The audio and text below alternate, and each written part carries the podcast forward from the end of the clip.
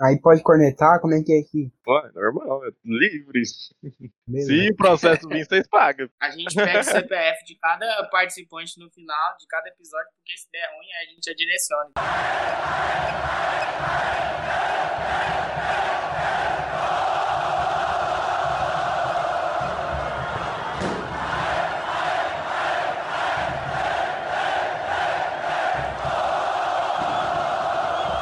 Salve, nação colorada! Está no ar o seu VilaCast, podcast dedicado 100% a você, torcedor do Tigrão. No programa de hoje, todo o pós-jogo do jogo do Tigrão lá em Porá. O Vila jogou fora de casa e empatou por 0 a 0 Mais um jogo onde o Vila perdeu muitas oportunidades e olha, faltou capricho nas finalizações, viu? Faltou bastante capricho.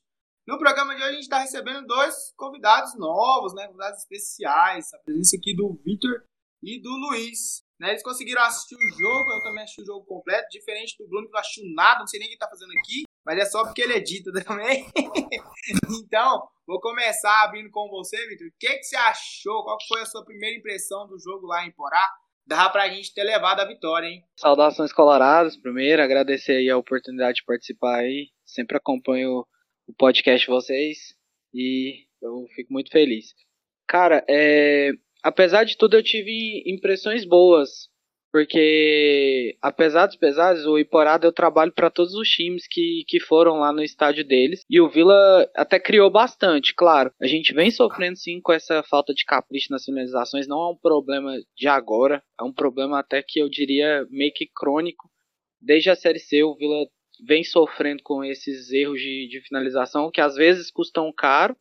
Mas o, o Vila também eu não vi o Vila ser ameaçado pelo Iporá. Eu acredito que, dadas as circunstâncias, até que jogou bem sim. É, a gente sabe que lá em Porá os caras tentam igualar a qualidade técnica ali usando do fator do campo, né? Um gramado muito alto, a bola pouco rolava, quicava bastante, isso atrapalha demais, principalmente o time do Vila que é um time que troca muito bem em passe, né? Tem uma saída muito boa lá da defesa pro ataque.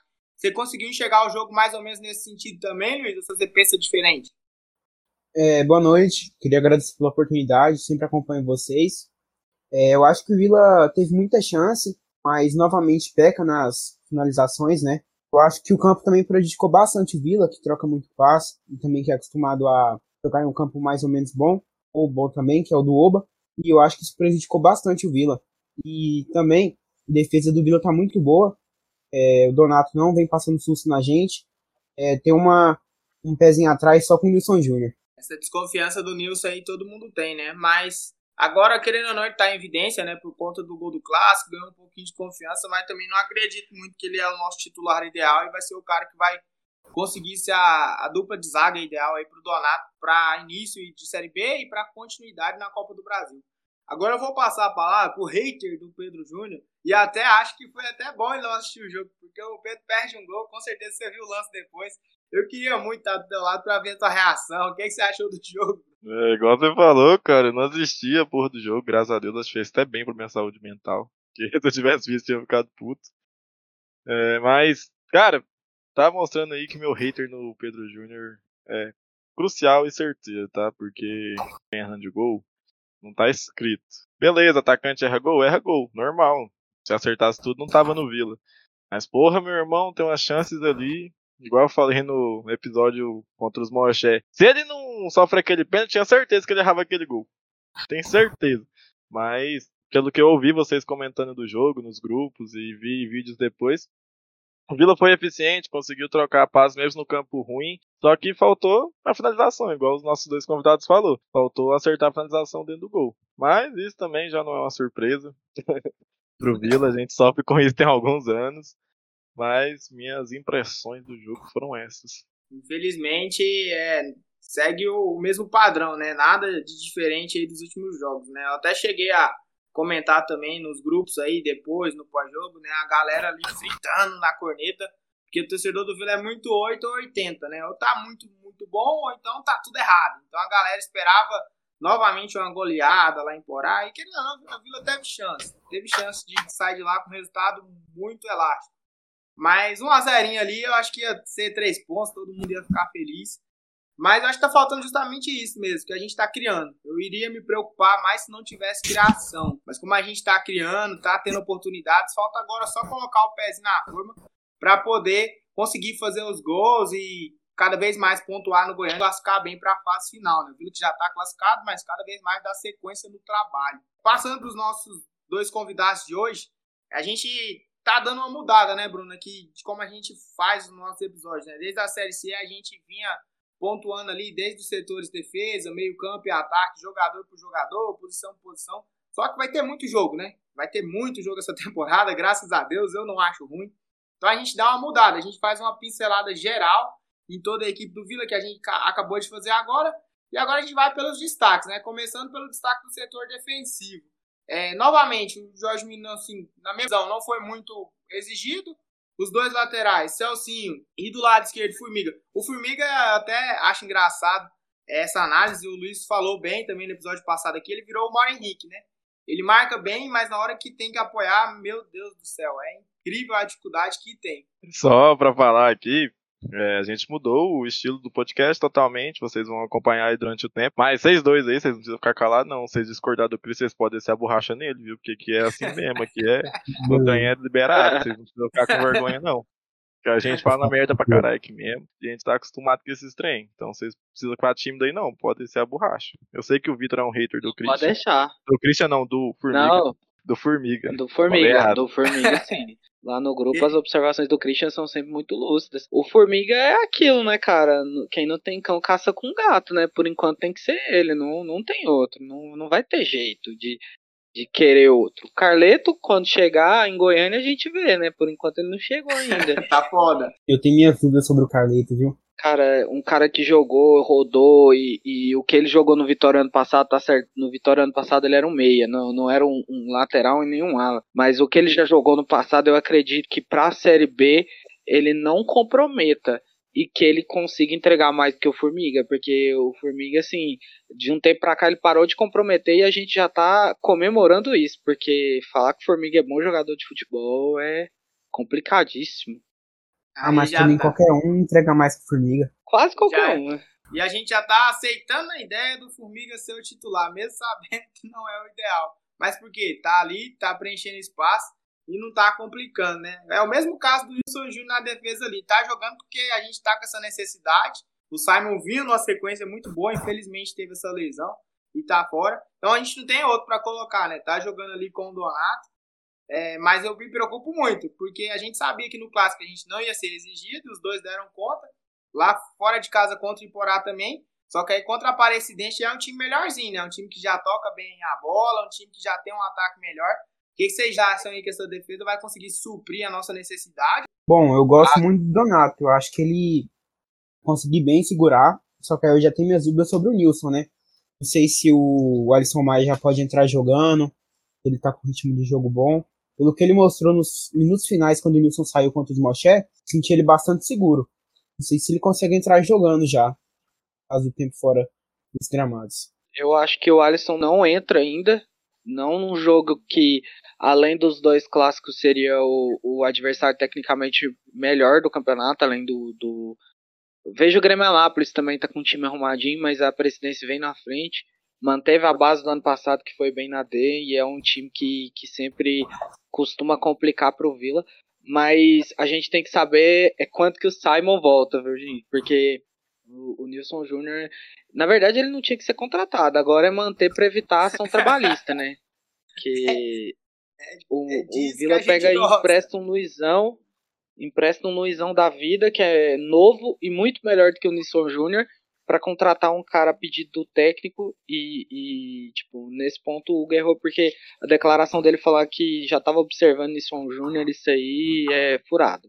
Veio porque o pai dele trouxe sim e agora tem que aguentar para não ter ação, né? Agora que tá baixando o passivo trabalhista, não é para arrumar mais uma ação. Eu gosto do Vitor porque ele é muito corneta, pelo amor de Deus, eu adoro isso, eu adoro.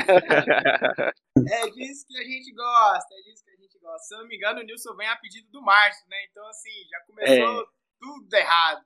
Mas tá aí, tá sendo usado, a gente tá precisando, então não tem como, né? E já, né, projetando também já domingo pro jogo da Aparecidense, eu vou até lembrar a Ana Lívia, né, que gravava com a gente, hoje tá com outros projetos aí, tá um pouco sem tempo de aparecer aqui novamente. Mas eu volto de novo que ela falou lá no, no primeiro jogo contra a presidência, quando lá lá em Aparecida no começo do Goianão. Não aceito perder para time que tem o Wesley Matos jogando. Nossa, eu tenho muito mais ódio dele do que do Matheus Anderson, do que do Rafael, do que todas essas peças que passaram, que passou raiva na gente. Só tem um jogador, e é uma opinião controversa minha, que praticamente ninguém concorda, só tem um jogador na história do Vila que eu tenho mais ódio do que o Wesley Matos. Só o Túlio. Ele conseguiu estragar Não, minha, aí... minha melhor experiência no estádio, ele conseguiu estragar, que foi aquele Vila Barueri porque aquele pênalti lá é safadagem. Não, não, não tem outra explicação para aquilo lá, não. Chutou nossa Série A lá no Goiânia Arena. Exatamente. Falando aí do jogo já contra a Aparecidense, cara, é, vai ser um jogo difícil, a gente sabe, porque a Aparecidense não tá com um time ruim, tanto que eles são líder do nosso grupo, né? o Vila tá atrás deles. Mas eu espero que o Vila consiga ganhar e ganhar bem, ganhar e convencer, né? Não é só ganhar, tem que ganhar e convencer. Porque a gente tem usado muita desculpa do gramado, por conta que o Vila é um time que sai jogando com a bola tal. Mas isso não dá para sustentar sempre, né, velho? Porque infelizmente a gente vai pegar jogo aí que a gente vai ter gramado em péssimas condições, como foi lá em Porá. Mas graças a Deus não era um jogo decisivo. Pensa se o Vila estivesse jogando lá para não cair. Ou se fosse jogando para classificar. Aí não dá pra usar essa desculpa do gramado sempre. É uma desculpa viável, sim. Mas não pode usar sempre. Então eu espero que o Vila vá para cima da Cidinha, igual o Wagner mostra que ele não tem medo de time pequeno, que é uma coisa que eu gosto muito nele, que ele mostra é um cara que vai para cima de time pequeno, que a grandeza do Vila não pode se esconder atrás desse time pequeno. Então eu tô esperando que o Vila meta bala nessa Cidinha, porque o timezinho que eu sei não gostar, viu, velho? Porque toda vez que eu fui naquele Aníbal, pelo amor de Deus, que caos. Não, e já abrindo dois parênteses, né? Aproveitando que você falou do jogo da, da Aparecidense, falou do Vila tocar bem a bola e também da ofensividade que o Wagner prega no elenco do Vila. Voltando um pouquinho lá para Iporá, é, infelizmente a gente perdeu o Dudu, ele tomou o terceiro cartão, jogou muito bem lá em Iporá, logo no começo do jogo, já finalizou de fora da área, já obrigou o Clérison a fazer defesa. No segundo tempo, ele pega uma de primeira lá do meio de campo, que ele quase faz o Puscas. Infelizmente, a bola pega no travessão e depois o Pedro Júnior está impedido. Então, assim, é uma peça que vai fazer bastante falta no nosso meio de campo. É um cara que a maioria da galera tinha uma predisposição a cornetar o Dudu, por ter aquela imagem do Dudu camisa 10, quando ele subiu lá com o Maria. Só que hoje a gente vê que é um outro jogador, né? Ele de volante, pegando a bola de frente pro jogo ali. E o tanto que corre, né? Corre, marca, tá em todo canto do campo. E tá brigando, é isso que eu gosto. O Dudu tem 1,50m e tá metendo a mão nos caras, tá brigando, tá discutindo, então tá vestindo bem demais a nossa camisa. E Mas depois do... do Vila Novida, você não pode puxar mais saco do não, que você ficou lá na casa dele, lá no, lá no, lá no sul. Então você não pode puxar saco dele mais não. Aqui você puxa cara, saco no Dudu aqui, tá vetado. O cara tá, o cara tá fazendo meu exposed aqui. e falando da. Eu concordo com o Cris. Falando o Dudu da, tá jogando bem e tem tempo. Só vem crescendo, né? A cada jogo. Não, tem tempo, tem tempo. Ele tá jogando bem, tem tempo. É, a galera falava muito que ele tava jogando bem só por causa do Pablo e, e não é verdade. Os dois eram não. muito complementares. É, o Dudu carregava o piano pro Pablo, sim, para ele fazer a transição e, ele tá jogando bem praticamente desde quando ele voltou, ele tá jogando bem. A galera que tem uma birra muito grande com com crias do Vila Nova. Eu, eu piro muito com quanto a torcida do Vila corneta crias do Vila Nova e apoiam jogadores que vêm de fora que são muito piores. O que nego tem de, naquele grupo que a gente tá apoiando o Thiaguinho, por exemplo. Cara, o Thiaguinho é o Matheus Anderson mais novo. É a mesmíssima coisa. Não dá para esperar que ele faz alguma coisa diferente, não. Daquilo ali, não. E a galera, por exemplo, eu tava num jogo em 2019 que foi Vila Sport a torcida do Vila mandou o Matheus Anderson embora. O cara errou tudo porque, tipo, antes dele pegar na bola, a galera já tava vaiando. Então, tipo assim. E não faz isso com um jogador, por exemplo. Tem muita gente que idolatra o Wesley Matos. É um cara que veio de fora, revelado pelo Moché, e que só fudeu o Vila. Enquanto o Matheus Anderson, enquanto ele tava todos os jogos, ele deu sangue sempre. Exposed na Ariane. Ariane tem como ídolo aí Wesley Matos. Pronto, falei, viu? Xinguem ela é, cara, é, é umas opiniões muito controversas, porque, tipo, eu sou muito claro, o Matheus Anderson, ele tem, ele tem os defeitos dele, se ele fosse um bom jogador, assim, tecnicamente, ele não teria nem passado pelo Vila Nova. Porque o, todos os jogadores que o Vila revelou na história, que eram bons tecnicamente, não chegaram nem a 18 anos no Vila Nova e já saíram e é um problema que a gente tem. É uma opinião controversa também que eu tenho, porque eu acho que o Vila tá na fase de ter retorno financeiro sim, mas esse retorno financeiro ele tem que vir depois de um pouquinho de retorno técnico. E a gente nunca tem esse retorno técnico. E aí ao invés de manter a nossa base, como por exemplo o Santos está fazendo agora nesse momento de dificuldade deles, a gente vende os nossos bons jogadores muito cedo e contrata um caminhão de pereba para sanar o buraco e nunca resolve. Tá certo, a base do ano passado que ficou para esse ano, algumas peças ali davam para ter ficado, outras eram ruins mesmo e foi bom que saiu porque não dariam conta de uma B, e, e, a gente vê que essa cultura está mudando, mas e a gente consegue ver a diferença, diferença de entrosamento, diferença de identidade dos jogadores com o clube. Um Donato, por exemplo, não teria ficado aqui para esse ano de 2021 se fosse há dois, três anos atrás. E é um cara que vai ajudar no elenco esse ano. Por mais que eu veja nossa zaga titular para o futuro como sendo Simon e Maia, é, quando o Donato entrar, ele vai ser um cara muito importante. Break news! É... A Ariane falou que vai entrar porque vai xingar o Vitor ao vivo. Já tô informando aqui antes, já aconteceu. É, Mas pode ir, Luiz. Desculpa te cortar aí, pode ir, Luiz. Não, tranquilo. Você falou aí que pra você a zaga ideal é Simon e o Maia. Pra mim, o Simon é banco do Donato, viu? Porque o Donato, ele, pra mim, ele tira toda de cabeça. Ele é um jogador que tem bastante raça, para mim, muito importante dentro do Vila Nova. Então, para mim, tipo assim, a zaga ideal é o Maia e o Donato. É, o Donato, ele tem, né, essa característica de ser muito bom na bola aérea, até porque também é um cara de grande estatura, né, tem dois metros um pouquinho. Então, assim, se ele estiver muito bem posicionado, é muito difícil ganhar dele no alto. Os centroavantes dos outros times sofrem demais. Porque tem que jogar de costa e o negão tripé já tá lá pulando para poder tirá-lo de cabeça. Um ponto importante que o, o Victor tocou é nessa questão de contratar em qualidade. Quando eu penso em contratar em qualidade em 2021, eu tenho que falar do nosso volante que joga de terno. O que eu tenho gostado do Arthur Rezende não tá escrito. E cara, para mim, vem substituindo tranquilamente o que o Pablo fazia aqui na Série C. E é um cara que já tem experiência, Jogou Série B muito bem pelo Guarani. Ela entrou, meus amigos. A Ariane entrou agora para meter a corneta no Victor aí. Mas enfim, só queria puxar esse asterisco do Arthur, porque tá muito bem nos últimos jogos. Para mim, tem sido o melhor jogador do Victor. O, o Arthur, ele, ele vai ter que pagar ITU. Porque todo jogo ele tá com terreno na meiuca de todos os campos. Cara, cara tá jogando muito. Só que eu queria ver os três juntos. Cheguei para me defender. Eu fiquei sabendo que estava falando de mim. Tavam. A galera Vitor tava Hugo falando aqui difamou. de você. Vitor Hugo te Eu não. O fã do Alain Mineiro? Não, ninguém o fã do Alain Mineiro. O fã do Alain Mineiro. A gente tava falando do próximo jogo que é contra a Cidinha, falando ali de setor defensivo. Aí eu citei que o Wesley Massa tava lá. E como a gente sabe que ele é seu ídolo, Ariane, aí o Vitor começou a falar. Dando não, Desculpe, mas eu vou ter que pedir a volta do Wesley Matos porque nossa dupla de zaga não dá Ei, mais não. Aí, ó, já pode tirar Maria. ela do já, Já derruba ela aí, galera.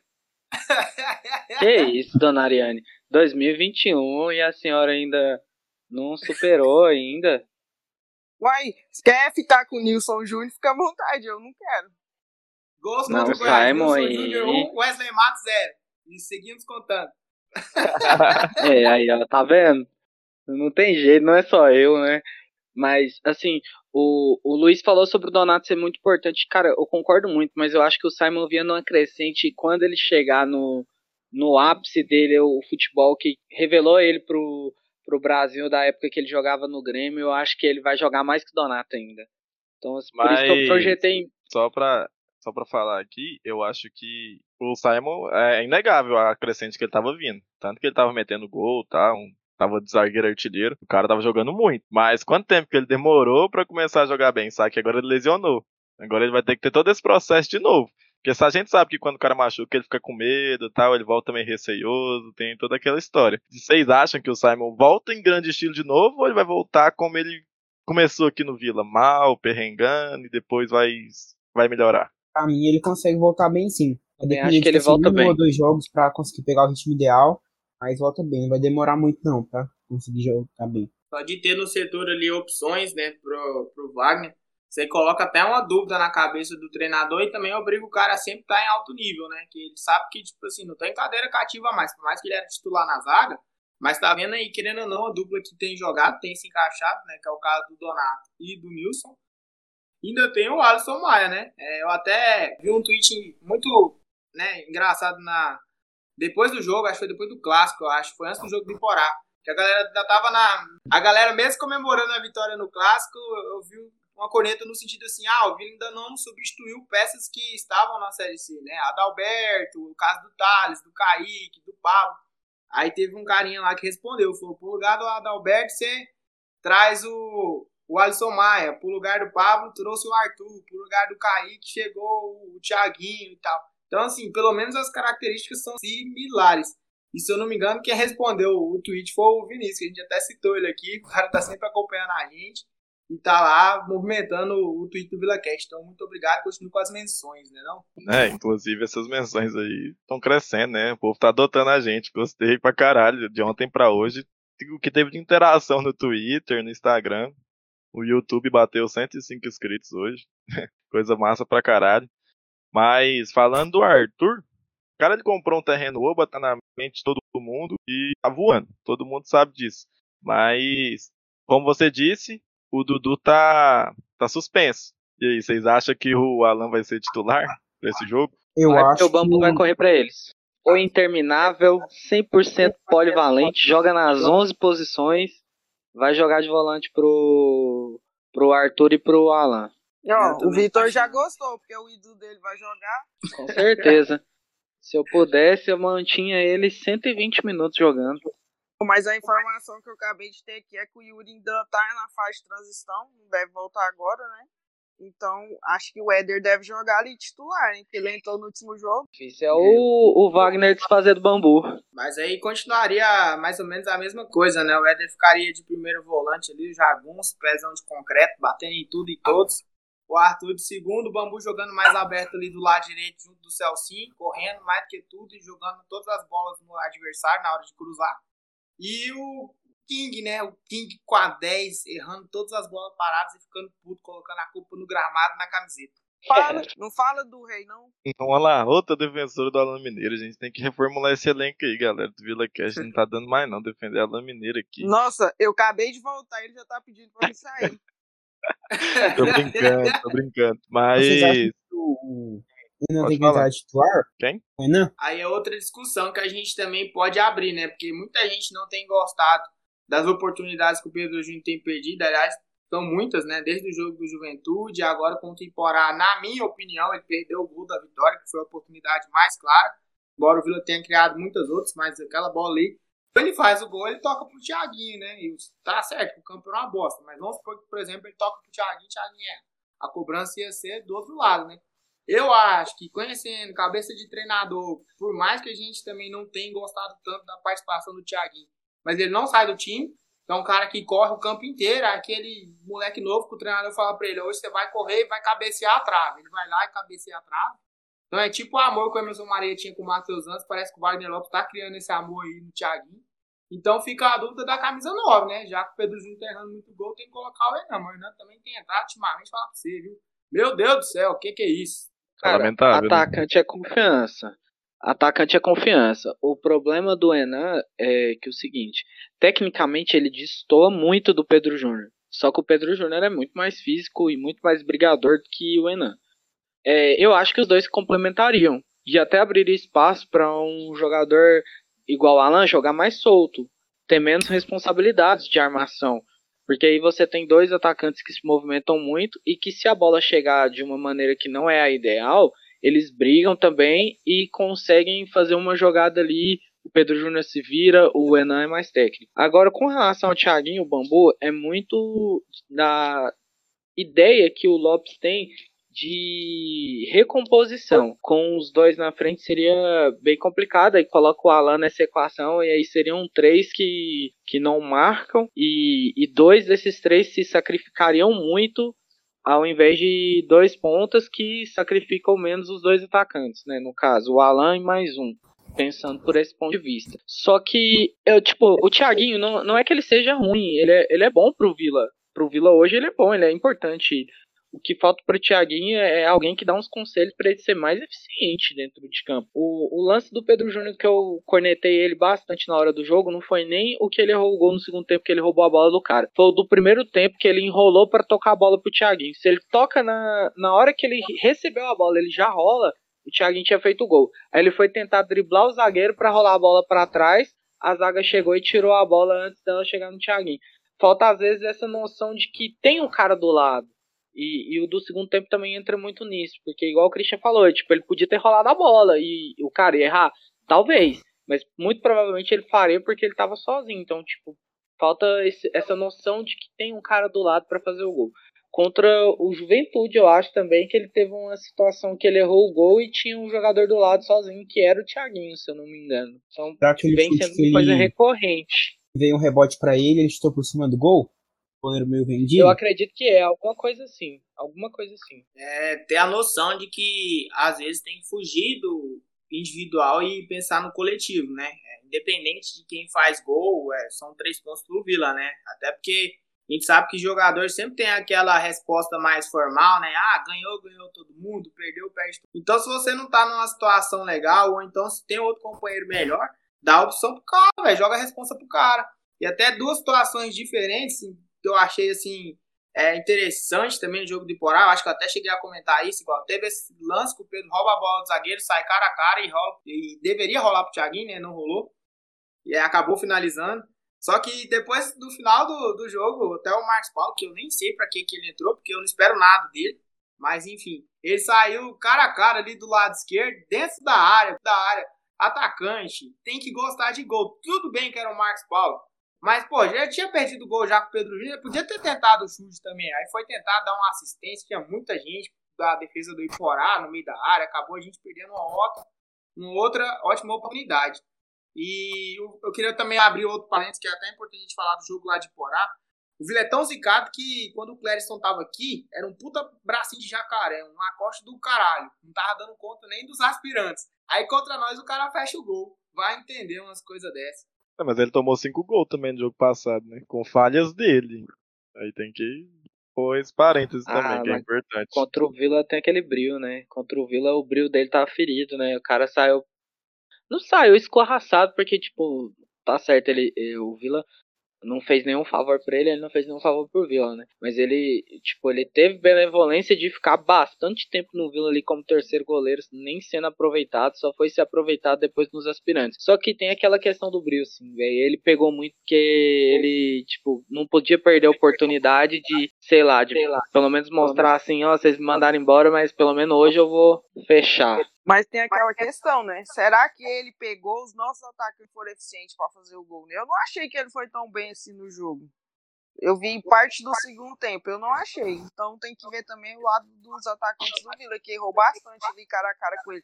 O Pedro Júnior mesmo chutou em cima dele. Aí, claro que ele ia defender. Pode fazer a, a única defesa que ele fez, eu acho que eu vi assim, foi a do Alan. A do, do Marcos Paulo também tem outra do Marcos Paulo que ele entra sozinho pelo canto esquerdo da área e dá uma porrada no rumo do Cleston. Pelo amor de Deus, o gol tem 10 metros, gente. Ele já acerta o cara. é, é, é difícil. É igual o Christian falou mesmo, o cara tem que gostar do gol. Tira do cara, ué. Essa questão do, do Cléris, eu até gostei de abrir o parênteses dele, que eu também, assim, concordo que o Vila não foi das melhores finalizadores ali no jogo do Iporá. Mas é, pro goleiro, é que nem pênalti, o cara só vai pegar o que for mal batido. A finalização, quando é bola, conta demais pro goleiro, principalmente pra goleiro ruim, igual o caso dele. E ele tinha feito um campeonato bom pelo Iporá, aí veio pro Vila, aí mostrou que não é jogador de time capital, é jogador de time do interior de ficar lá, faz um joguinho bom, fecha contra o time da capital, aparece, mas tipo golfinho, faz uma gracinha, mas depois some de novo. Exatamente isso. Exatamente. Você resumiu o Clériston, é isso aí mesmo. Eu já defendi bastante ele para cornetar o Fabrício, porque o Fabrício para mim não desce.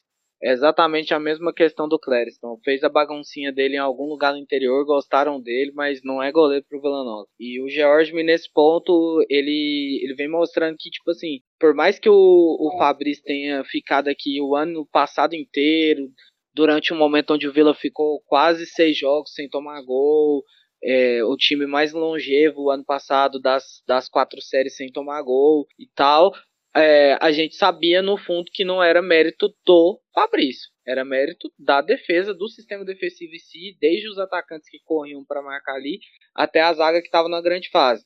E, e o Jorge, por mais que um jogo ou outro ele sofra gols, ele, ele vem dando muito mais segurança do que eu tinha com o Fabrício, por exemplo. E aí tipo, ele vem dando segurança que a gente não tinha desde um, um Rafael Santos, um Pazinato da vida. Pelo menos na minha visão. É claro que pro Goianão o nível de exigência é bem baixo. E a gente vai ter que ver essa, essa segurança dele quando começar a Série B, que eu espero que o Vila não jogue no Oba, pelo amor de Deus. Vamos pro Olímpico, pro Serra, vamos largar aquele gramado do Oba seis meses sem jogo para ele se recuperar. Porque não adianta a gente falar do gramado de Porá e aí chega o jogo do Vila no domingo contra a Aparecidense, chove, o Vila joga no meio do barro. Eu queria até levantar, tipo, o Jorge é um goleiro novo, não tem, vamos supor, não tem tanta experiência na Série B. Será que seria titular? O Vila não teria que trazer pelo menos uma sombra para ele? Porque eu, eu, não vejo o Fabrício, eu não vejo que ele fica muito tempo no Vila no banco. Ele seria igual a Alain Mineiro. O Alain pegou o banco e ele não vai gostar. Então, eu não vejo que ele fique muito tempo aqui. Aí fica a questão, será que ele seria titular com o Wagner Lopes? Eu não vejo o Vila contratando um goleiro melhor que o George agora. É, seria dificílimo no mercado o Vila concorrer com os times que têm capacidade de contratar um goleiro melhor que o George. E o ponto de vista dele ser novo, tipo assim, é, o auge do goleiro ele é mais é, demorado do que o do jogador de, de linha comum, né? Um goleiro de 23, 25 anos, ele tá bem longe do auge. Só que, assim, eu acho que o Jorge, o que ele precisa mesmo para essa Série B é que o Vila tenha peças boas defensivas que vão dar suporte para ele. É, por exemplo, se a zaga se fechar mesmo com Donato e Maia, por exemplo, com o Simon ali sendo sombra, e arrumar um lateral esquerdo decente, para fazer par com, com o Celcinho, eu acho que o George não vai ser tão exigido assim a ponto de que a gente veja certa fragilidade nele, salvo contra os times que vão disputar acesso que a gente sabe bem quais são já um Cruzeiro da vida, o próprio Vasco. Então, eu acho que o George ele, ele dá conta do recado sim, principalmente para os objetivos do Vila. A gente não pode ser deslumbrado de achar que o Vila nesse ano de 2021 vai brigar por acesso do início ao fim. Se a gente chegar ali na 35 rodada e ninguém quiser a quarta vaga, a gente tá ali, mas a, a nossa briga é, é pelos 45 e eu acho que nesse ponto o Jorge é um goleiro suficiente sim. A gente tem batido muito nessa tecla aqui no VilaCast de esperar, principalmente o início da Série B, o Bruno gosta muito de falar isso, nos né, primeiros 10 jogos, é, eu tenho muita calma e muita paciência, que a gente sabe que muda muito quando a equipe ela sai do campeonato a nível regional, sai do estadual e vai para o nacional. Porque muda muita coisa, o nível de exigência aumenta, o sarrafo sobe demais. Mas eu já gosto, mesmo assim, dando uma olhada naquelas equipes que, sei lá, podem brigar lá em cima, as equipes de mais nome. Se for pegar, por exemplo, questão de goleiro, lá no Cruzeiro tem o Fábio. O Vasco tá jogando com o menino da base. O Botafogo trouxe um cara do Criciúma, mas assim, achei o jogo contra o ABC ontem, eles até foram eliminados da Copa do Brasil. Não vi muita coisa de diferente, principalmente nos pênaltis também. Que é, a gente sabe que é uma. Já, já mostrou o Jorge que é uma especialidade dele. Né? Os Manchete tem o Tadeu aí e o Rangel parece que vai embora, porque não tá indo nem pro banco mais. Lá no Curitiba é o Wilson, que é um cara que já é mais de idade. Então eu acho que tem que ter calma, tem que dar oportunidade. Eu acho que é, para início de campeonato, você tem que dar moral para quem está aqui, para quem jogou o Goianão. E aí a gente vai encaixando. O ideal não é trazer muita gente, é ir contratando pontualmente. Até porque a gente também não tem grana para isso, né? Já fica muito claro, a diretoria deixa isso aí aberto. O próprio Hugo fala que se precisar vender o Delson e o Almi, vai vender, vai negociar para angariar a grana. E tem a Copa do Brasil, né? É, sobre a próxima fase da Copa do Brasil, ainda está distante, né? Hoje encerra a segunda fase. Aí vai ter o sorteio da terceira fase, mas eu, pelo menos eu, Christian, estou feliz com a Copa do Brasil. Lógico, vai depender muito do nosso confronto, mas assim, para mim o Vila já atingiu ali a, como é que fala, já fez a sua função e agora é esperar uma sortezinha no confronto. Tem algumas equipes que a gente pode bater de frente, mas tem outras que é aí tentar um agregado perdendo de pouco. Tudo parecia, mas não era um sonho, era real.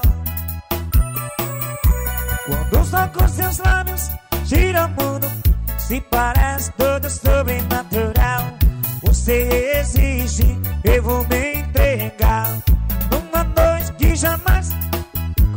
Cara, mas Copa do Brasil é muito sorte. Eu e o Bruno tá bem, tipo, a gente apostou nesses times. Vamos supor, ninguém apontava fé no ABC ontem. E passaram, tá certo que passaram nos pênaltis, mas não tira todo o mérito da classificação deles.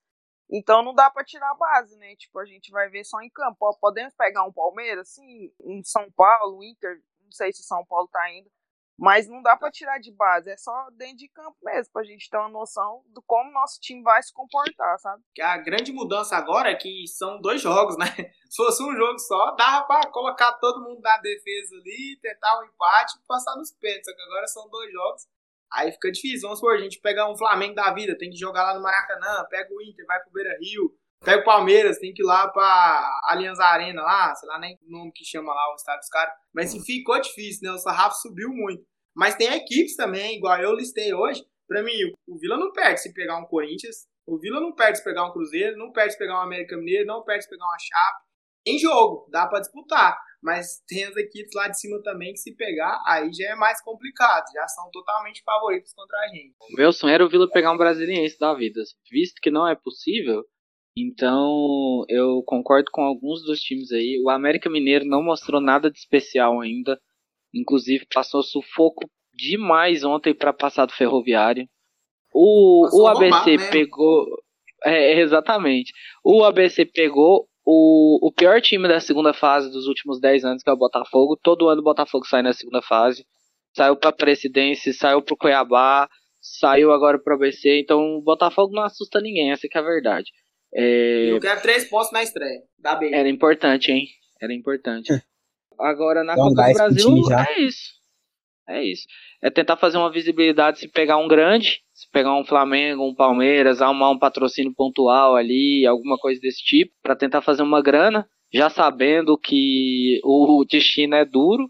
Agora, se pegar uma Chapecoense da vida, dá para sonhar, vamos sonhar. O América sonhou o ano passado, vamos sonhar, vamos pegando um dinheirinho ali um aqui e vai ser importante para a sequência do ano voltando no assunto do Thiaguinho, vocês acham que o Thiaguinho pode evoluir seu futebol igual o, Thales evoluiu, na minha opinião? Cara, assim, eu não vi muita evolução do Thales, não. Para mim, ele é aquilo ali que ele entregou mesmo. Desde o começo. Ele faltou uma ambientação e daí ele chegou naquilo que ele entrega mesmo. Eu acho que, por exemplo, é, com relação ao Thiaguinho, eu acho que ele tem muito a evoluir na questão de confiança, mas que o retorno técnico não vai ser algo diferente daquilo ali. Tipo, não espero o Thiaguinho fazendo uma jogada, driblando três caras e chapando na gaveta e fazendo gol.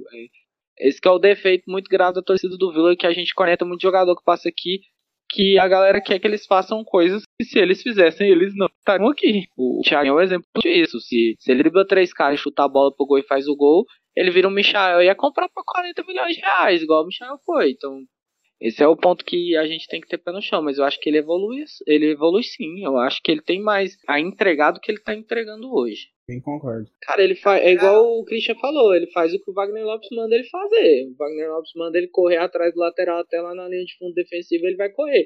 E isso é, é prejudicial, porque a gente corneta muito nesse ponto, mas o, o cara não tem como o cara render pra frente se ele corre igual um condenado para trás. É a mesma coisa do bambu. Por que, que o bambu erra tanto cruzamento? Porque ele acabou de dar um pique para trás, aí o Vila toma a bola e dá um pique para frente. Aí na hora que ele chega lá, ou ele corre, ou ele pensa, ou ele cruza. Ele não vai conseguir fazer os três. Não tem oxigênio para isso tudo no cérebro. Aí ele vai errar o cruzamento. Comparar o Thiaguinho com o Bambu é sacanagem. O Thiaguinho é novo, ele dá conta de correr. Agora o Bambu, ali se correu, acabou, filho. Ali ficou, porque velho igual ele é, não dá conta de voltar mais não. Ixi, mas Fora que o Bangu na noite pulmões, anterior então. ainda ficou trabalhando de chapeiro lá na sanduicheria da mulher dele. Então o cara dorme tarde, né? Tem que correr, cara. Ah, ele corre bastante, cara. Ele é o jogador do Vila hoje que, se não for ele, é o Dudu. São os dois que mais correm, cara. É verdade. O bambu dá de sangue, é, tipo, eu tenho até uma certa dó de ficar cornetando o bambu quando ele erra, porque ele, ele realmente ele se doa bastante. Só que eu, é, os atleticanos no Twitter falam muito sobre o quanto o Wagner Lopes pega amor nesse tipo de jogador e, e leva esse tipo de jogador ali embaixo da asa. E o meu medo é exatamente isso, porque o Bambu, como ponta, como lateral, ele entrega ali pouca coisa menos que o Celcinho. Entrega mais defensivamente, entrega bem menos ofensivamente, mas fica ali naquela média um pouquinho atrás. Agora, como ponta, o bambu é horroroso, gente. Ele é horroroso como ponta. Não, não é culpa do cara. Ele faz o que o Wagner Lopes manda ele fazer, mas como ponta ele é um segundo lateral. Tipo, ofensivamente ele é menos um. A bola sobra para ele ali, ele faz um gol. E vem fazendo gols importantes. Longe de me criticar aquele gol contra o Santa Cruz, o gol contra o Juventude também. Mas é, Não dá pra esperar que nas 38 rodadas de dois em dois jogos vai ter uma bola daquele, daquela ali para ele fazer o gol. E enquanto um atacante, um cara ali que, que vai ocupar aquele lugar do, do campo, a gente tem que esperar pelo menos uma assistência. Ah, mas eu gostei do Bambu ali. Assim, pelo menos no clássico ele fez a posição bem, né? Inclusive, e contra o Juventude também. Não sei se ele jogou mais avançado ali, mas no clássico eu já curti. Aquela bola na trave dele foi um pecado não ter entrado. Falta o ódio, né, para golear os Moché. Nunca tem o ódio suficiente, né? Sempre faz um, 2 a 0 e, e já é, começa a errar aquele caminhão de gol. Falta aquele ódio. Já faz tempo que tá batendo na trave essa goleada. O Vila pega uns times muito ruins do Goiás e não consegue golear. E na situação inversa, toda vez a gente toma balaiada de gol. Mas pra mim o importante A é gente- vencer o clássico. Não é nem tanto, precisa nem golear. Vencer o Goiás pra nós já tá ótimo. Vencer é bom, mas se golear será. Meu sonho é um 5x0, um 6x0. Aquele 3x0 mesmo, o Vila teve N chances de, de fazer 4, 5, até 6x0 e tirou o pé do acelerador quando tava 2x0. Fez o terceiro já no fim, num contra-ataque de milhões que eles já tinham errado. Então, tipo assim, falta um ódio. Os caras tinham que, que ir pra golear, assim, de verdade, pra bater. Porque o, o Goiás desrespeita muito o Vila, cara. É, é muito nítido. E, e a mídia, o jornalismo. A, a, a gente tava comentando, a chamada do jogo de ontem do Goiás era o Verdão tropeçou no Vila. Tropeçou o quê, gente? O Goiás, se não acha aquele, aquele golzinho, aquele pênaltizinho no final ali, eh, merecia ter tomado era 5. E, e não é de hoje, é desde o jogo da ida. E mesmo assim a soberba não passa. Tem que ter uma goleada, porque é pra eles ficar pelo menos uns dois anos. Bem no, no pianinho, no sapatinho mesmo. Eles estão reclamando do gol no Nilson Júnior ainda, que tá impedido. Pois é, Até hoje reclamando. É complicado, a nível de, de futebol goiano aqui, Goianão é muito difícil. A gente só pegar a questão do a arbitragem ela influencia a favor dos caras. Ontem, por exemplo, a presidente ia acabar de fazer o gol, aí o menino Goiás caiu na área, o árbitro já tava com o apito na boca. Contra a gente não, pra mim foi pênalti, claro, do, do Donato, vacilou, né? Porque o cabaço dos caras lá tava correndo pra linha de fundo, ele não ia fazer nada, era só cercar, então não precisava daquilo. Mas também concordo, ele já teve oportunidades de ir pra cima, de massacrar e de. É que nem assim uma, uma comparação. Quando o Galvão Bueno vai narrar Brasil e Argentina, que ele fala ganhar é bom, mas ganhar da Argentina é muito melhor. É tipo assim, o Fila, ganhar a clássica é bom, mas golear seria muito melhor. Teve oportunidade, né? E já não é a primeira vez. Ele vai aquele clássico que o Alan faz dois gols e depois o Alisson erra um caminhão de gol no segundo tempo. Acho que o Moisés também estava naquele time. Era outro clássico, tipo assim, a gente saiu feliz com 2 a 0 mas se saísse com 4 ou 5 também não seria exagero. Mesmo caso também agora do jogo do Oba. Não, realmente a gente perdeu um caminhão de gols. Né? De novo, né? Que não é novidade, né? Não é de hoje, é uma coisa que o Wagner já vinha cobrando, né? Falou isso na coletiva, de que estava treinando durante a semana, a questão das sinalizações, cruzamentos e tal. E o Vila perdeu muito gol lá em Poá, com certeza. O Wagner deve ter ficado pistola, vai cobrar muito dos caras. Então a gente espera que domingo todas as chances que forem criadas, né, a maioria delas se convertam em gols. Acho que o Vila vai Amém. sim ter dificuldade por conta da falta do Dudu do meio campo, porque para mim é o motor do meio de campo do Vila. É o que faz o Vila andar, principalmente ali no meio campo junto com o Arthur. Porque vamos supor que ele coloque o Calil. Quero que ele não faça isso, mas vamos supor. Coloca o Calil. Pra mim já quebrou. Quebra em entrosamento, quebra em qualidade. Mas aí, então, porém, você bota os dois atacantes, Renan, que é o reserva do Pedro Júnior, e quem vai ser reserva dos dois? Frontini não tá jogando, não sei nem porquê, já não posso de reserva, não. Marcos Elvin. Paulo, é MP, MP19. Aquele ali não serve nem pra Sagrado monstro. Ali não serve Sagrado monstro. Ali não serve Mas e a lei do ex? Não, que A lei lei do ex. Isso não acontece no Vila, não. Isso acontece, Acontece, o Vila. fechou.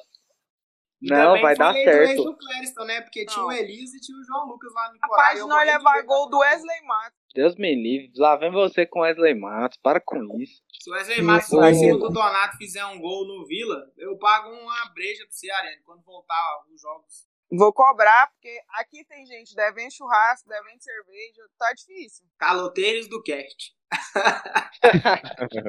Pra mim, o Vila tinha que entrar com o Thiago em uma ponta, e não o Pedro Júnior centralizado e o Kelvin na outra. Só pra ver se o Kelvin consegue jogar um jogo inteiro. Se ele mais, que até agora ele não mostrou serviço, né? E graças a Não, Deus, Kelvin só joga em grama europeia. E se ele tiver ganhando por produtividade, a filha dele vai passar fome. Deus me perdoe falar um trem desse, mas. Pela É, contas, Vila. ele tá devendo 70 conto pro Tigrão. Ô, deixa eu falar um negócio pra vocês. O Kelvin só joga em grama europeia, filho. Ele só vai jogar do Olímpico pra cima. No, o futebol do Kelvin não merece a grama de Porá, não merece a grama do Oba. O futebol do Kelvin é, é Olímpico pra cima, gente. É Maracanã, é Estádio do Dragão lá, que ele meteu o gol tá lá. ó. Porra, velho, estádio do Dragão. Ah, é, do o estádio do Porto lá, ó, é que ele meteu o gol lá, que, pensei que ele tá no- vivendo. Não, ele tá vivendo desse gol até hoje, inclusive, A detalhe. Ariane achou que o estádio da, do Dragão era o Antônio Ascioli. O cara Deus fez. Jesus de ajoelhar, hein? Essa foi fudida, mano. Nem, Campi, nem de Campinas eu gosto. Trazendo de volta um contexto geral, é isso, né? Não tem muito falar do jogo de Porá. Foi um 0x0. Não foi um 0x0 ruim, porque teve muita chance. O jogo não foi um jogo ruim, embora o campo tava um lixo. Porque teve chance pro Vila, chance pro Iporá. Agora fica a expectativa para domingo, né? O Vila até chegou a pedir alteração do Ober pro Olímpico. Mas aí, como é o jogo da TV, né? O jogo era sábado, passou para domingo, vai ser no Oba. Então a gente vai ter que é, massacrar de novo o nosso campo, que não tá dos melhores. E tem essa questão do Dudu aí. Então tem toda aí uma e disputa de primeiro lugar, né? Do nosso grupo. Se o Vila ganha do Iporá, estaria em primeiro, né? Já que a Cidinha empatou com os lixos ontem. Então, creio que vai ser um jogão. Temos que é, tá muito acertadinho ali na defesa, porque a presidência tem um time bom do meio pra frente, né? Os caras têm um Albano que já vem jogando bem desde a Série D. O Alex Henrique, por mais que é velho, mas sabe fazer gol. E é, vai, vai ser um jogo bom, cara. Eu acho que vai ser um dos melhores jogos aí desse campeonato goiano. O Simon tem retorno de volta? Não, ainda não tem previsão. previsão pra volta. Eu fiquei sabendo que ele voltaria. Se brincar na Série B, não voltaria tão cedo, não. Bom, não sei, nem posso estar enganada, mas que ele não. Ele demoraria um pouco mais pra voltar. O nosso departamento médico tem trabalhado muito bem, né? A lesão do Maia era uma lesão que todo mundo rotulou como grave. Ele voltou rápido para os padrões de, de Vila Nova, de departamento médico do Vila Nova, e, e para gravidade que foi dada para a lesão. Então pode ser que ele volte ainda a tempo de pegar a fase final, né, do Goianão, vamos torcer para isso. Eu queria abrir um parêntese sobre o atacante de lado da Aparecidense, o, o Cardoso, é muito bom jogador. Ele tá fazendo uma fumaça. Todo jogo da Aparecidense que eu vi, ele tá fazendo uma fumaça. Pra mim, ele e o Albano são as duas ameaças que o, que o Vila tem que abrir o olho. O Albano também tá jogando muita bola, principalmente pensando na ausência do Dudu, que acabaria sendo o marcador do Albano. Por esse lado, eu acho a entrada do Calil vantajosa.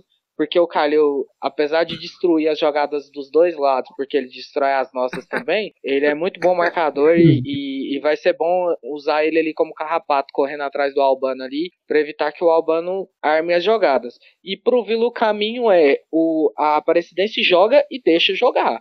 É, a Aparecidense tem um, um, um meio campo que costuma deixar é, muito exposto. No primeiro turno foi assim, deixou os atacantes, os meias do Vila jogarem, a gente esbarrou de novo na ineficiência ofensiva, mas é, não, não acho que o Wagner Lopes tenha que sair desse modelinho que ele vem mantendo de esquema tático e de, de operacionalização ali do, do- da criação do Vila Nova. O que eu acho que ele tem que fazer é só parar de inventar nas mexidas. Até hoje, toda vez que ele mexeu, ele estragou. Pelo amor de Deus, a entrada do Marcos Paulo para jogar de ponta ontem, aquilo ali é uma coisa que tinha, tem que perguntar pro Wagner Lopes o que, que ele pensou na hora.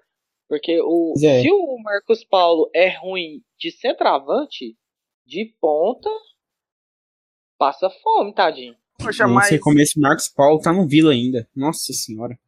aí a culpa já não é do treinador, né? Ele deve olhar Hum. pro banco de reserva e deve chorar, porque olha o banco. Quem que ele ia pôr ali? Não, tipo, o tinha já opção. tava no banco. Não, mas o Kevin já tava. O Frontino a gente vê que ele não tá entrando, não sei nem porquê. Tá Acho certo que é ele é, de jogo mesmo. ele é bem melhor do que Marcos Paulo, mas ele deve olhar pro banco, ele deve chorar de desespero, porque olha as, as peças que ele tem em banco. Não, tem nem como criticar ele por causa disso. Ah, não, mas ele colocou o Enan depois e tirou o Pedro Júnior. Se a ideia dele era, era colocar dois atacantes, ele tinha que ter colocado o Enan e não o Marcos Paulo. E se a ideia dele era colocar um ponta, colocasse o Markson, colocasse o, o próprio Enan de ponta. porque o Enan de ponta ia render muito mais que o Marcos Paulo. Eu acho que o único ponto positivo para a entrada do Marcos Paulo ali na cabeça do Wagner Lopes era o Marcos Paulo fazer um gol ganhando na trombada, sair trombando ali do meio de campo até lá dentro do gol e, e empurrar para dentro do gol. Aí a bola sobra no pé dele para ele fazer o gol e ele ainda erra. Aí complica. Isso eu achei bem triste, viu? Acho que a ideia Cara- da entrada do Marcos Paulo foi essa, né? O campo já era ruim, o Vila não tá tocando a bola, coloca o Marcos Paulo pra trombar, pra brigar e pra tentar fazer o gol. E a oportunidade que teve, ele não chutou, preferiu tocar. Aí deu tudo errado. Ele chutou a outra, não chutou uma de canhota? Ou foi ele ou foi o Alan Mineiro que chutou uma de canhota? É porque o físico, a câmera pega meio de longe, né? De, se os dois estiver de costa, se, não, se você não se atentar pro tamanho, a altura do Marcos Paulo, é a mesma coisa os dois, né? Não, Aí menos. complica um pouco. Menos. Não, de, lar, de largura tá a mesma coisa, a mesma costa atrás. Todos Como que um dois. cara fala assim do ídolo dele? Não tô entendendo. Não, o Alan Mineiro não é meu ídolo, não. O Alan Mineiro tem que ganhar mais coisas, né? Série C, por exemplo, ele ganhou, beleza, mas aí a gente tem o Frontini que ganhou também. Então, não dá pra colocar ainda o Alan Mineiro como ídolo. A galera pensa muito no ganhar do Goiás. Mas é, o Hugo falou uma coisa muito importante. A gente, torcida, vem há muitos anos pensando que o nosso campeonato é ganhar do Goiás, porque a gente não ganhava do Goiás. E aí a gente passou um tempo bom ganhando do Goiás com o Emerson Maria. E eu já fiquei muito impressionado. Pra mim, ganhar do Goiás é uma coisa corriqueira agora. Se for pra pensar desse jeito, o nosso prêmio tem que ser ganhar do Atlético agora. Porque já tem um tempinho bom que a gente não ganha do Atlético, né? Vem empatando e batendo na trave, então já tem que ser por aí. E, e um gostinho especial de ganhar do Atlético seria porque eles estão soberbos iguais aos Mochés, Deus me livre. Os caras falando que agora rival do, do Atlético é o Cuiabá, que é dois times de Série A. Pelo amor de Deus, gente. Desce daí. Se não fosse Cachoeira, tinha virado albergue, aquele Acioli. Eu quero o Atlético na final, porque, por exemplo, se a gente pegar eles agora, é claro que a gente vai cair. Nosso time tem muito que melhorar ainda. Quem sabe numa final esteja melhor, aí quem sabe, aí já é com técnico, com, com tudo mais, porque a gente chegar até lá e para perder pro Atlético também não aceita, não, porque nós já perdemos uma final pro Goiás, então tem que inovar e tem que mudar nesse processo até a final, se a gente chegar lá para pegar o Atlético já é forçado, porque não dá para negar, o time deles é realmente forte. Até cheguei a falar isso no episódio passado, né? E não enxergou outro cenário. Pra mim, pelo menos hoje, antes de virar o turno do Goianã e pra fase final, mas eu não enxergo uma final sem Vila, Atlético ou Aparecidense. Pra mim são os três melhores times do campeonato. Tem o Grêmio Anápolis também, que é uma incógnita, às vezes, assim, entra no campeonato bem, igual agora estão numa sequência muito boa, né? Mas aí vai depender muito também do confronto de fase final. Dependendo ali do chaveamento, pegar uma equipezinha que, que não esteja tão bem. E é um jogo só também, se eu não me engano, na fase final. Então, assim, fase final de um jogo só, tudo pode acontecer. É igual a Copa do Brasil ali. Às vezes o time que não tem tanta expressão, não é tão bem tecnicamente, faz um gol ali, mete a retranca, velho, já era. Mas até então, meu cenário de final do Goianão não sai de Vila, Atlético e Aparecidense, não. Eu ia abrir o, o parêntese pro Grêmio Anápolis também, é um time que jogou bem contra o Atlético. É um time que é bem encaixadinho, ele vem jogando certinho. E a questão do Vila é que a gente tem um problema sério, porque o Goiás não deve ficar fora da fase final. E se o Vila pegar o Goiás, a gente vai sofrer de novo o que aconteceu no primeiro jogo. É, a gente ficou zoando hoje no grupo sobre uma pessoa que escreveu na folha de papel que o Goiás teria três pontos se não fosse a arbitragem. E na, agora na volta no Oba não teve, apesar deles ter pegado no pé sobre o pênalti do Pedro Júnior ter sido fora e eles terem beneficiado a gente. Só que é, quando chega na fase final contra o Goiás, o ano passado foi incrível que a Aparecidense conseguiu eliminar eles lá dentro, porque o que aconteceu ontem daquele pênaltizinho Mandrake sempre tem. E, e eu acho que é o único cenário, assim, que, além de pegar o Atlético fora de hora, que pode tirar o Vila dessas, dessas finais também. Sim, eu tenho medo disso também, viu? Achar um pênalti ali pra eles no final do jogo. Mas duvidoso acabar tirando o Vila da fase final. E pelo menos eu venho tendo não só para nível de campeonato goiano, mas também campeonato brasileiro, né? Olhando para a Série B do ano passado, embora a gente ainda não tava lá, mas o próprio América do Lisca sofreu muito. O Lisca foi na coletiva encheu o saco falando da arbitragem. Aliás, um puta senhor hipócrita, né? E contraditório, porque encheu o saco e não falou nada de ontem, né? Ontem ele passou na Copa do Brasil com um roubo que, meu Deus do céu. Mas foi em cima do Ferroviário, ainda tô ferido pelaquela eliminação, então achei que foi bom também, tem que se lascar. Mas é isso, cara, não tem é, muita coisa a dizer, igual eu tava falando do jogo do Iporá, é focar, unir forças pro jogo da Aparecidense, decisão aí de primeiro lugar no grupo. Penso eu que quem ganhar vai conseguir se manter na primeira colocação, porque tem só mais dois jogos. Se eu não me engano, o Vila joga contra a Aparecidense e depois eu não me recordo quem, vou lembrar depois, porque eu sempre eu esqueço na hora quando eu vou puxar o assunto, mas são dois jogos, então eu penso que se tiver vencedor domingo, vai ser o primeiro colocado do grupo e consegue uma fase final contra uma equipe né, que não está tão qualificada no cenário atual do Campeonato Goiano. É, mais alguma observação sobre o jogo do Iporá, expectativas para o jogo da Aparecidense, ou podemos encerrar por aqui? Detalhe aí, o Vila pega o Jaraguá lá, em, lá no estádio com o Bruno Ama. É o Jaraguá, esqueci, é o Jaraguá mesmo, tá certo. É isso mesmo, contra o nosso ilustríssimo Ariel Mamed. O Ariel tá no Goianese agora. de novo, hein? Ah, não, ele tá tá no lá Goianese, realmente. Eu me confundi aqui, realmente. Que ele ama aquele Jaraguá. É, é, essa questão do gramado também, acho que a gente vai sofrer muito nesse sentido também lá em Jaraguá. Não tenho observado tanto, mas com certeza também não deve estar dos melhores. Aliás, jogar fora de casa no Goianão é isso aí. Né, por mais que o gramado do Oba não esteja ideal, mas é um gramado que a bola pelo menos rola. Ela quica em algumas oportunidades, sim. Mas no interior, meu Deus, eu não sei como que a federação tá avaliando e tá autorizando a galera mandar jogos com esse gramado aí, porque tá horrível. Viu?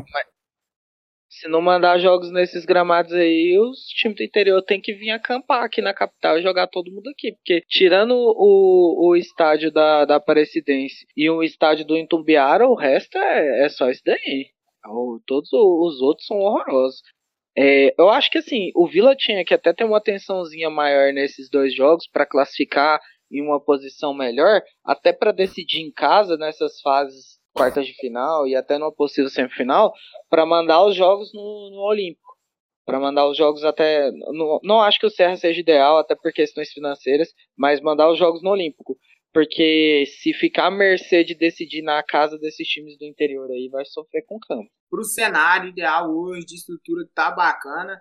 É só os, os estádios aqui mesmo da capital. Anápolis eu também gostei, cheguei a assistir alguns jogos lá de Anápolis, no Duarte, pelo menos tá com a grama bom, a bola tá bem lá. Então é isso mesmo, é focar para classificar bem e ter um confronto decidido em casa que vai ser fundamental. Tá passando a palavra agora pro Bruno, que ele gosta de fazer essa função, então divulga aí, Bruno, nosso capista, e faz a parte de merchan aí do VilaCast. Voltei, né? Foi uma discussão árdua aqui do povo. Mas segue aí a gente, underline VilaCast, no Twitter e Instagram. Luiz não tá aqui hoje para fazer essa função, porque ele não viu o jogo. Eu nem ia falar, mas eu acabei falando um pouco. É, Mas é isso. O nosso YouTube é VilaCast. Batemos 105 inscritos. Obrigado a todo mundo que vem abraçando a gente, pelos feedbacks incríveis que vocês estão dando nossas redes sociais. A gente gosta muito. A gente sempre manda no grupo, fica todo emocionado lá, todo mundo. E segue o Alan, Alan David Designer.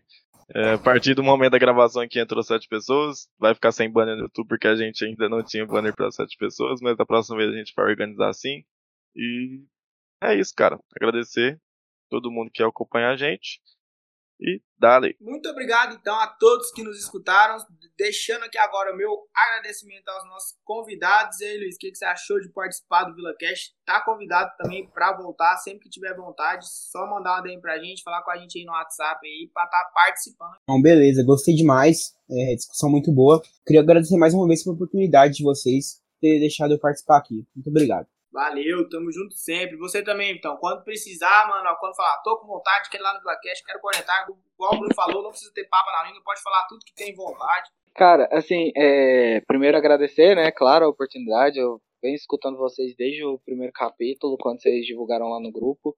É, meu sonho primeiro era fazer parte do grupo da panelinha, né, do- dos famosinhos do Twitter. Consegui entrar aí nessa, nessa panelinha aí, graças ao Brunão aí que me colocou. E participar do podcast é muito bom, é, é muito bom conversar com torcedores que, que têm essa ideia de, de discutir e tal, e de fazer essas coisas em prol do Vila Nova. E eu vejo muito isso em vocês, então obrigadão pela oportunidade. E sempre que tiver aí uma vaguinha, tamo aí pra resenhar. É nóis, valeu, tamo junto. Ah, você ainda tá aí? Você quer falar do seu ídolo Wesley Massa da Palestinense ou você já foi embora? Não, só agradecer, né? Portei, depois de um tempo.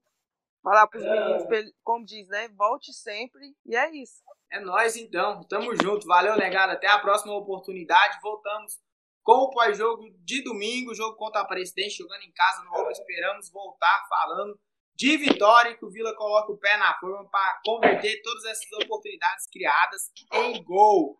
Valeu, galera. Obrigado pelos feedbacks. A gente tá gostando demais e continue sempre em interação com a gente. É nóis. Valeu, Vila! Vila! Vila! Valeu, Vila! Fique agora com o nosso pior ou melhor momento. Não aceito perder pra time que tem o Wesley Matos jogando. Pelo amor de Deus, tem um ódio mortal desse cara. ó. Nossa, aquela Tá marra dele de puxar a manga da camisa, cara, aquilo Isso. me dá um ódio. Eu aceito o Elias puxar o calção, mas o Wesley Matos puxar a manguinha da camisa daquele jeito, aquilo lá é muito interclasse, cara. Pelo amor de Deus. Vai subir uma raiva na cabeça assim, vai transtornando.